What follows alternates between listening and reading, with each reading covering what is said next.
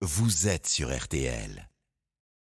Bonjour Stéphane, bonjour à tous. Nous sommes à Longchamp cet après-midi, vous le savez, pour le prix de l'Arc de Triomphe. C'est le plus beau quintet de l'année en plat. Il y a d'ailleurs une tirelire qui est associée à celui-ci. 3 millions d'euros. Mon favori est allemand, il s'appelle Fantastic Moon. Fantastic Moon qui vient de gagner sa préparatoire pour les 3 ans. C'était le prix Niel il y a 3 semaines à Longchamp. C'est un cheval qui sait tout faire. Il est pratiquement toujours gagnant. Il n'a que deux accessites à son actif, une deuxième et une troisième place.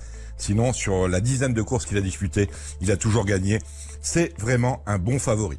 Nous plaçons ce numéro 14, Fantastic Moon, en tête devant le 12, Feed the Flame avec Christophe Soumillon, le 4, Sim Camille, le 13, Ace Impact, le 5, Baybridge, le 6, Westover, le 8, Place du Carrousel, et enfin le 7, Hukum.